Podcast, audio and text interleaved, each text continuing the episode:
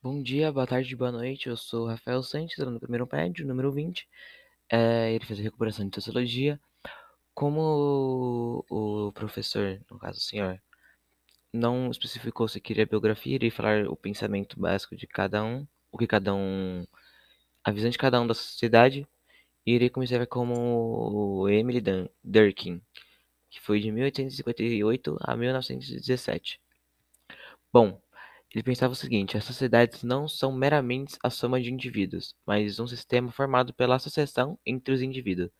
E dessa forma, há um- uma organização com instituições eh, formais e informais, uma estrutura social que pode ser hi- hierarquia, hierárquica ou não, e papéis sociais designados aos seus componentes.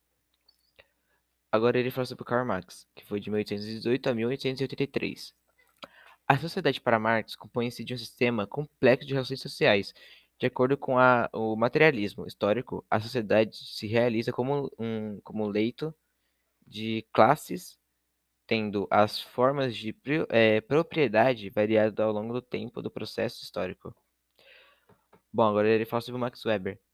Para o alemão, a sociedade só pode ser compreendida a partir das ações individuais que tendem a estabelecer relações com outras pessoas. Esta ação que os indivíduos praticam, orientando-se pela ação dos outros. Max Weber dá o nome de ação social.